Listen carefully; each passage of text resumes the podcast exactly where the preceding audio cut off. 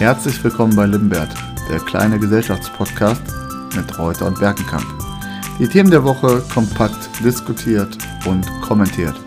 Und nun viel Spaß beim Zuhören. Ja, hallo zusammen. Es ist tatsächlich wieder soweit. Wir sind mal wieder mit unserem Limbert-Podcast on air. Hat ein bisschen gedauert, lag aber einfach auch an den vollen Terminkalendern. Andreas ist auch schon wieder im Urlaub und hat schon wieder Ferien. Aber ich hoffe, Andreas, da wo du bist, geht es dir gut und du genießt deine Ferien. Ja, heute mal erstmal danke. Ja, tue ich, äh, sofern man das bei Kindern genießen kann. Ähm, aber ansonsten, ich sitze in der Sonne. Ich heute wieder das Wetter, heute mal den Podcast ganz anders mit Blick über den Campingplatz und ich hoffe, die Störgeräusche werden nicht allzu groß. Hier ist eine Menge Trubel, aber wir werden unser Bestes geben. Mit drei spannenden Themen. Ja, auf jeden Fall. Also wir haben lange recherchiert und haben uns wirklich dieses Mal drei sehr interessante, spannende und auch tatsächlich alltagsnahe Themen herausgesucht und ich würde sagen, wir starten mit dem ersten. Der Pott in der Woche.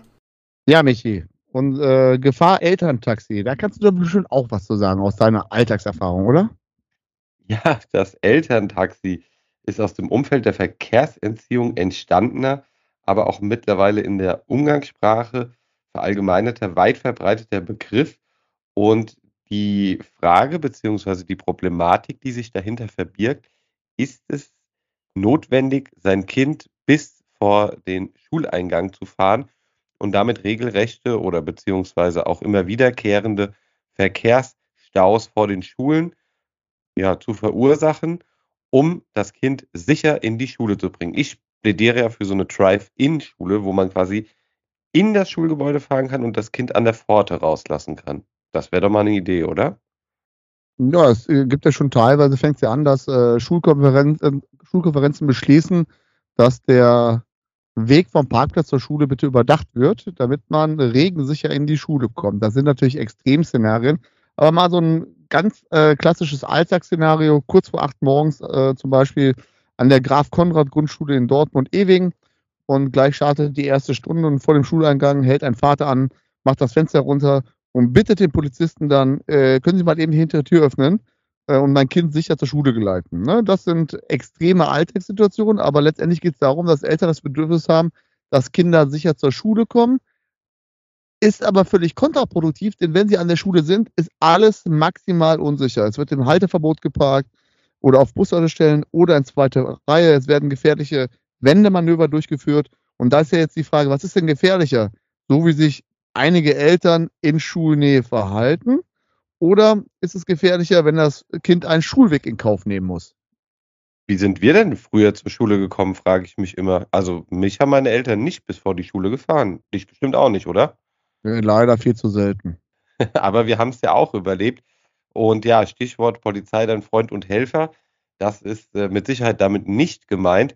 Und ich finde, Elterntaxis sind zwar gut gemeint, ist aber doch mittlerweile in der Realität sehr gefährlich, beziehungsweise legt es auch, je nachdem, wo die Schule ist, den Nahverkehr, weil auch beispielsweise Busse dann im Stau stehen, lahm. Und wir haben eher die negativen Folgen als die positiven Folgen. Und da ist ja die Diskussion, es gab vor einigen Jahren mal den Begriff des, äh, der Helikoptereltern, es gibt auch mittlerweile die Rasenmähereltern, die wirklich behutsam ihr Kind in die Schule geleiten wollen. Dabei ist es ja in der Schule noch viel gefährlicher als vielleicht auf dem Weg in die Schule. Ja, mittlerweile ja. Mancher hängt Kabel von den Decken und so, also kann ja, ja. gefährlich werden. Aber nochmal auf die Situation bezogen, Pro und Contra. Ne, ganz deutlich, natürlich auf der einen Seite müssten Kinder eine gewisse Selbstständigkeit lernen und auch selbstständig den Schulweg in Kauf nehmen. Ne, dass die Kinder müssten auch mit dem, dadurch mit dem notwendigen Risikobewusstsein im Straßenverkehr vertraut gemacht werden. Äh, ein anderer Aspekt, der heute ja auch gerade nach Corona ganz wichtig ist, es fördert Bewegung und Gesundheit des Kindes und insgesamt fördert das die Konzentrationsfähigkeit. Also das sind Argumente für einen, ja, für Selbstständigkeit, für einen längeren Schulweg. Jetzt muss man auch mal die andere Seite sehen. Ich verstehe aber auch Eltern, wenn sie sagen, oh, mir ist das so gefährlich, denn der Straßenverkehr ist gefährlich. Und da kennen wir auch genug Beispiele, oder nicht? Ja, natürlich. Also das muss man dazu ähm, berücksichtigen. Der Straßenverkehr und die Mobilität im Allgemeinen haben natürlich auch deutlich äh, zugenommen. Und ja, wir haben auch ganz neue Verkehrsteilnehmer, nicht nur die Autofahrer, sondern auch die Fahrradfahrer, die ja nicht neu sind. Aber Stichwort E-Scooter. Also wir haben unglaublich viele Verkehrsteilnehmer, die eventuell auch bei kleineren Kindern für, eine sehr, für einen sehr unsicheren Schulweg und auch eine absolute Unübersichtlichkeit sorgen. Ja, genau. Und für Kinder ist äh, der Schulweg oftmals sehr gefährlich. Von daher plädiere ich ganz deutlich dazu, äh, in Schulnähe 400, 500, 600 Meter äh, weg Zonen einzurichten, wo die Kinder rausgelassen werden und diesen Weg zur Schule dann einfach sicherer zu gestalten, bautechnisch beispielsweise. Ja, das sehe ich auch so. Also so, so ein gemeinsamer, sicherer Schulweg, zumindest die letzten sechs, ja, 700 Meter, das fördert auch vielleicht die Kommunikation äh, der Kinder oder auch die gewisse Sozialkompetenz. So schreibt der ADAC übrigens auf seiner Seite. Und du hast es vorhin auch schon äh, angesprochen, morgens nochmal einen kurzen Gang durch die frische Luft schadet sowohl den Eltern, den Kindern, aber auch uns Lehrern nicht, Andreas. Ja, natürlich. Aber trotzdem will ich Lehrerparkplätze. Direkt an der Schule. Natürlich. Die Schultasche ist schwer. Gut. Ja, kommen wir zum zweiten Thema. Das Ding der Woche. Ja, Andreas, die Woche geistert durch die Schlagzeilen das äh, Gespenst der Rezession. Dabei muss man ja wissen, die Konjunktur nicht nur in Deutschland, sondern weltweit unterteilt sich ja immer in Phasen. Wir haben Aufschwungsphasen, Hochkonjunkturphasen, Rezession, aber auch Depressionsphasen. Das sind die vier Phasen eines Konjunkturzyklus, der sich alle ja, bis zu elf Jahren auch äh, wiederholen kann. Und es sieht so aus, Andreas, als würden wir einer Rezession entgegensteuern. Ja, also erstmal ist das richtig, äh, dass wir der Rezession entgegensteuern. Theoretisch war das mal richtig, was du gesagt hast. Mittlerweile sind Konjunkturphasen und oder beziehungsweise Zyklen aber deutlich kürzer geworden. Ne, das muss man auch sagen ähm, in dem Kontext und das kann man auch die letzten Jahre ähm, deutlich sehen. Ja, und wenn wir fragen, kommt eine Rezession, müssen natürlich die OECD dass Deutschland das Industrieland ist, was am meisten von den wirtschaftlichen Folgen des Ukraine-Kriegs betroffen sein wird. Warum eigentlich? Ja, also vielleicht auch vorab nochmal geschickt. Die Entwicklung ist nicht nur durch den Ukraine-Krieg, sondern auch, wir haben ja schon in der Corona-Phase eine kleine Konjunkturdelle äh, sehen können.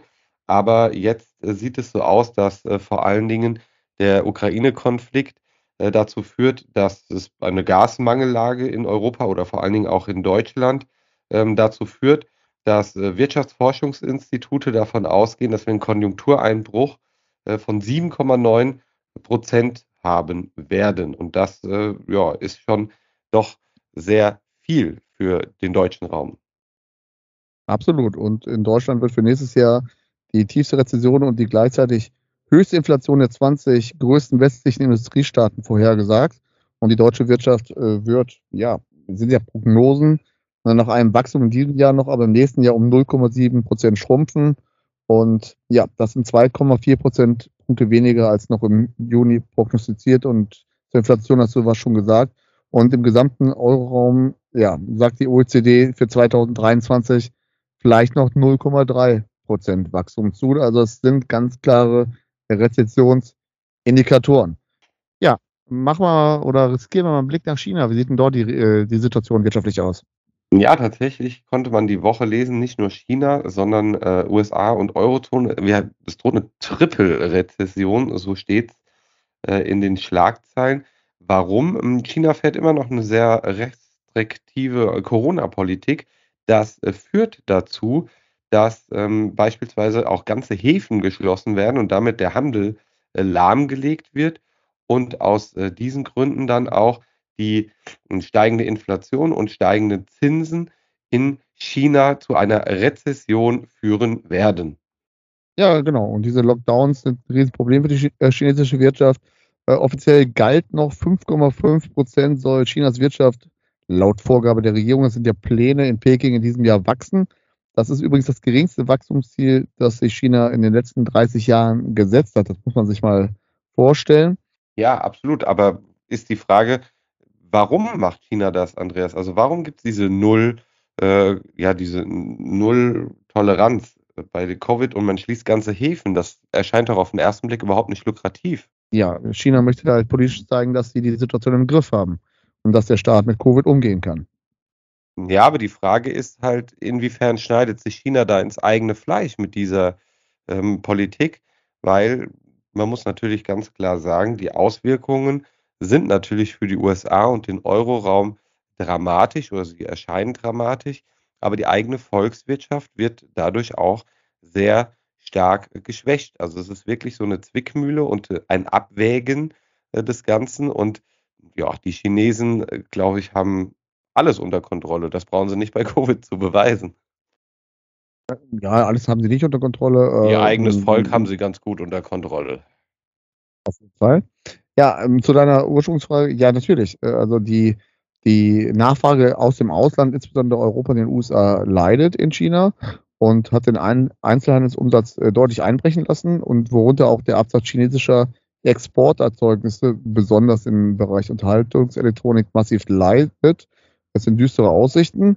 Und äh, die Unternehmen halten sich im Bereich äh, Investitionen zurück, wie es klassischerweise so ist, wenn die Wirtschaft schwächelt. Und das wird den Abschwung weiter verschärfen. Und da wir aus China viele Vorprodukte bekommen, hat das natürlich auch wieder eine unmittelbare Auswirkung auf ja, unsere wirtschaftliche Leistungsfähigkeit.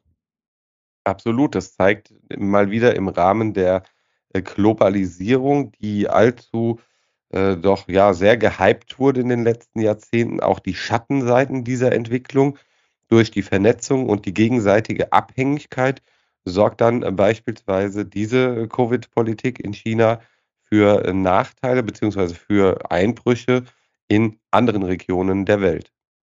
Genau. dann werfen wir noch einen Blick in die USA, wo natürlich vor allem die Wirtschaft mit den massiven Zinserhöhungswellen zu kämpfen hat und die Konjunktur ein Stück weit ausbremst und im Zeitraum von April bis Ende Juni schrumpft das BIP hochgerichtet auf das Jahr um 0,9 Prozent. Bereits im ersten Jahresviertel, ja, da sank die Wirtschaft auch schon um 1,6 äh, Prozent. Und ähm, ja, die Gründe sind eigentlich, dass das Außen- oder dass das Handelsministerium gesagt hat, oder die Gründe sind die geringen Lagerbestände und die Investitionen der Unternehmen. Und daher steigern sie die Leitzinsen massiv. Und ja, die Abschwung, höchste. Ja, höchste ja? Zinserhöhung seit 22 Jahren durch die Notenbank Fed, die dem Ganzen äh, entgegensteuern will und die Inflation in Schach halten will, ne? Dadurch werden natürlich Finanzierungsbedingungen schlechter, Investitionen geringer, das verdirbt die Konsumlau äh, Konsumlaune, es werden weniger Leute eingestellt, also Personal eingestellt und dann sind die Aussichten natürlich nicht gut. Und äh, was du gerade gesagt hast, natürlich diese, diese drei Komponenten führen natürlich insgesamt auch bei uns in den nächsten Monaten zu einer Rezession und vermutlich Kurzarbeit. Ich bin gespannt, was da auf uns zukommt. Ich bin mir sicher, das Thema werden wir auf jeden Fall nochmal im Podcast aufgreifen. Und natürlich, vor allem vor dem Hintergrund ist ja auch wieder verschiedene Gründe, hohe Energiepreise, hohe Lebensmittelpreise, Gefahr von Unternehmenspleiten, besonders im Mittelstand, ja, Rezession, Kurzarbeit, die dann kommen wird. Das wird natürlich die Portemonnaies der Menschen noch leerer machen, als sie ohnehin so schon sind. Absolut. Ja, kommen wir zum nächsten Thema. Das Trüffelklo. Ja, Proteste im Iran, Michi. Was ist da los im Iran? Ja, mal wieder. Ja, mal wieder sagst du, aber eine neue Dimension aus meiner Sicht. Im September haben die Proteste äh, begonnen und zwar geht es vor allen Dingen darum, dass wohl, so ist offiziell natürlich nicht bestätigt, aber davon geht man aus, ein, äh, eine junge Iranerin, Masha Amini in Teheran, durch Polizeigewalt verstorben. Und zwar nicht die Polizei, wie wir sie vielleicht uns vor Augen führen, sondern die gefürchtete Sittenpolizei im Iran, die äh, beispielsweise, wenn eine Frau das Kopftuch äh, falsch trägt, auf offener Straße die Frauen in ja, Polizeibusse zerrt und äh, verhaftet. Und das hat zu landesweiten Protesten in einer neuen Dimension geführt, die man ja, ich würde schon fast sagen, das ist die Frage. Hat man das erhofft, dass das jetzt so kommt oder äh, befürchtet? Viele Iraner gehen auf die Straße, demonstrieren nicht nur Frauen, sondern das ist auch neue krasse Unterstützung durch Männer äh, und sie demonstrieren gegen das Vorgehen ja, der Herrscher und vor allen Dingen auch gegen dieses rabiate Vorgehen der Sittenpolizei und fordern ihre Freiheiten und äh, ihre Menschenrechte auch ein. Alte Handwerker, Weisheit nach Fest kommt locker. Und im Iran wurden die Regeln natürlich immer fest angezogen und auch Hamid Reza Azizi, ein Geist oder ein äh, ja, Gastwissenschaftler bei der Berliner Stiftung Wissenschaft und Politik, sagt, äh, Maschas Tod hat die Prozesse ausgelöst, die Wurzeln der Wut reichen aber viel tiefer. Seit Jahren liegt die Wirtschaft am Boden, die politische Lage ist festgefahren und Reformen spielen überhaupt keine Rolle mehr. Dazu beigetragen haben sicher auch die Sanktionen des Westens gegenüber dem äh, Iran, der ja die Armutsentwicklung natürlich auch vorangetrieben hat. Ja, und diese Ausmaße, ne, also es, die Proteste finden teilweise oder finden vorwiegend nächtlich statt, damit man die ja, Demonstranten nicht so ähm, gut kontrollieren und in Schach halten kann. Das Internet ist teilweise lahmgelegt, damit keine äh, Informationen nach außen dringen. Auslandskorrespondenten ist die Reise in den Iran untersagt worden. Und du hast schon recht. Also da ist ein Ventil auf einmal jetzt aufgeplatzt im Sinne von, es geht nicht nur um die Rechte der Frauen und wie ein Kopftuch getragen wird, sondern es geht einfach um die Kritik an dem Mullah-Regime und an den unglaublichen Missständen, die im Iran herrschen. Ja, die Konservativen im Iran haben, ja, sind fest an der Macht und für sie gibt es einen Grundsatz, niemals nachzugeben, sondern viel eher die, ja, die Aufstände niederzuschlagen, statt auf die Demonstranten zuzugehen. Und für die Iraner, weil du das gerade aufgegriffen hast, ist eins halt neu. Die Iraner haben ein zunehmendes, wachsendes Gefühl, dass ihnen zunehmend persönliche Freiheiten genommen werden, was in den letzten Jahren nicht immer so gewesen ist. Da konnten sie ohne Angst auf die Straße treten. Das hat sich natürlich jetzt geändert und man befürchtet, dass das natürlich in Zukunft sich noch ausbreiten wird durch die Konservativen. Und deswegen gibt es natürlich im Moment auch diese Proteste. Und da ist wirklich die Frage, wie lange kann der iranische Staat auch die Gewalt aufrechterhalten? Wie wird mal wieder der Westen darauf reagieren? Gibt es wieder neue Sanktionen, die am meisten die Bevölkerung trifft? Das ist auf jeden Fall im Kontext eine schwierige Frage. Absolut. Und äh, was sich auch so ein bisschen verändert hat, ist, dass die Menschen sich nicht mehr so einschüchtern lassen, wie vielleicht noch in den letzten Jahrzehnten, sondern sie gehen auf die Straße und haben keine Angst mehr, Mittlerweile, so geht man da von äh, offizieller Seite, soweit man das sagen kann, von 150 Toten aus und fast 1000 Menschen, die auch im Rahmen der Proteste wohl ihren Verletzungen äh, erlegen sind. Also wir haben wohl eine Dunkelziffer von über 1000 äh, Toten in der Zivilbevölkerung im Iran. Und das ist wirklich eine ganz neue Dimension und zeigt aber auch, und da würde ich in dem ganzen Driss vielleicht noch was Positives sehen, dass sich wirklich die Bevölkerung erhebt und wirklich geschlossen gegen das Regime demonstriert. Ja, zumindest große Teile der Bevölkerung, aber auch da muss man das wieder in den Kontext rücken, was das für die Menschen äh, bedeutet. Ne? In den ersten sechs Monaten des Jahres wurden statistisch gesehen jeden Tag ein Mensch im Iran hingerichtet, an manchen Tagen auch mehrere. Also mindestens 251 Menschen wurden laut dem jüngsten Bericht von Amnesty International im ersten Halbjahr 2022 ja von dem ja vom Scharfrichter getötet. Und das sind doppelt so viele wie im gleichen Zeitraum des Vorjahres, woran man auch sehen kann, dass sich die Situation im Iran zuspitzt und dass auch die Bemühungen des Staates, in ihrem Sinne Ordnung zu halten, durch die Hinrichtung natürlich verschärft wurden. Und man muss sich mal Folgendes vorstellen, ähm, außer China, da weiß man es halt nicht offiziell, ist der Iran das Land, was die meisten Menschen weltweit hinrichtet. Ja, die Frage, die unter allem thront, ist, reichen oder führen diese Demonstrationen dazu, dass das äh, Regime zum Umsturz gebracht wird. Und da habe ich die Woche in ZDF heute einen Bericht gelesen von einem Iran-Experten, äh, Komenius Aberhar, der sagt, die Gewalt des Regimes wird nicht abebben und er sieht da keinen schnellen Zusammenbruch des politischen Systems. Was auf der einen Seite natürlich völlig grausig ist, weil wenn wir uns auch die Rolle der Frauen angucken, wir reden über viele, oder wurde über Afghanistan geredet, im Iran ist es nicht anders. Im Iran darf sich eine Frau nicht scheiden lassen. Sie hat eigentlich fast keine Rechte vor, vor, vor Gerichten, wo eigentlich nur Männer urteilen. Äh, gibt es eigentlich keine Möglichkeit, die Rechte dementsprechend ähm, einzuklagen. Ja, und das ist natürlich eine Riesenproblematik. Und äh, selbst äh, ja, bekannte Persönlichkeiten, hast jetzt auch Ex-Bayern-Spieler sogar, wurden in den Medien genannt, die die Proteste unterstützen. Ne? Ali Karimi zum Beispiel. Ich wollte gerade sagen, Karimi, ne, war's. Genau. Auch Ali D zum Beispiel auch, ne? Ja, und ähm, aber er sagt, es kann natürlich der Anfang von dem Ende des, äh, Isla der Islamischen Republik sein, aber ähm, man zieht auch immer noch Parallelen äh, zum Jahr 1978, als der Beginn der Islamischen Revolution ähm, einhielt.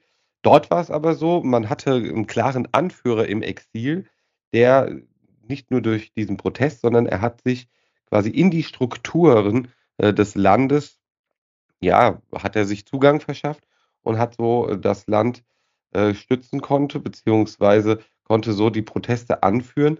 Aber ich glaube, ich befürchte leider, wie du es auch gesagt hast, da ist noch kein Ende in sich. Ja, Annalena Baerbock möchte ja oder fordert Sanktionen gegen, äh, gegen den Iran. Richtig oder falsch? Ja, wie sollen die Sanktionen aussehen, Andreas? Ja, äh, also können wir uns nicht leisten. Ne? Der Iran hat die weltweit zweitgrößten Gasvorkommen und zudem ja. große äh, Ölvorkommen. Die brauchen wir. Sanktionen können wir uns nicht leisten. Ja, das ist die, das ist ja die Frage, die nicht nur auf den Iran zutrifft, sondern auch auf andere Regionen der Welt. Ähm, was bringen die Sanktionen den Menschen vor Ort? Ändert sich deshalb das Vorgehen der Regierung? Und sind die Sanktionen vor dem auch schon im ersten Thema, im zweiten Thema erwähnten äh, Abhängigkeiten untereinander ähm, sinnvoll oder schadet man sich da selbst? Aber dann, wenn man normale, also wenn man jemanden fragt, würde man sagen, natürlich muss man den Menschen im Iran helfen. Ähm, gleichzeitig ist aber auch dieser Spagat zwischen den Sanktionen und gleichzeitiger ja, Wirtschaft oder Abhängigkeit, die wir zu diesen Ländern haben, ähm, die Frage, wie entscheidet man sich? Ja, wäre schön, wenn der Iran demokratisch wäre, oder? naja, also da gibt es ja auch unterschiedliche Ansichten, Andreas. Du weißt ja, ja sicherlich auch, dass äh, viele Länder der Welt nicht äh, demokratisch leben. Demokratie ist mit Sicherheit eine der besten Staatsformen äh, in Deutschland oder sie ist die bessere Staatsform in Deutschland. Churchill hatte da auch mal ein wunderschönes äh, Zitat geprägt. Aber eine Demokratie weltweit einzuführen, sieht man ja auch in anderen Konfliktregionen, ist unrealistisch. Ja, darauf wollte, ja, gebe ich recht, darauf wollte ich aber weniger hinaus. Ne? In den 50er Jahren war der Iran demokratisch. Ja, ich weiß. Ne? Winston, Churchill, Winston ja, Churchill, die Amis. Ja, natürlich, wie immer. Winston Churchill sagte damals, die Demokratie ist die schlechteste aller Staatsformen, ausgenommen allen anderen. Ja, wir haben, wir haben keine besten. Ja, schließen wir mit dem doch sehr bedauerlichen Thema, aber doch auch spannenden Thema, über das wir informieren wollten. Und äh, ich bedanke mich, Andreas, für deine Einschätzungen dazu. Ja, Abschlussfazit, wieder kein Gas, ne? Ja, kann man nichts machen. Wir schauen, wie es weitergeht. Ja. Bis nächste absolut. Woche. Ciao. Wir bedanken uns für die Musik im Intro bei Ronald K. Mehr Musik auch für deine Projekte findest du unter ronaldk.de. Das war Limbert.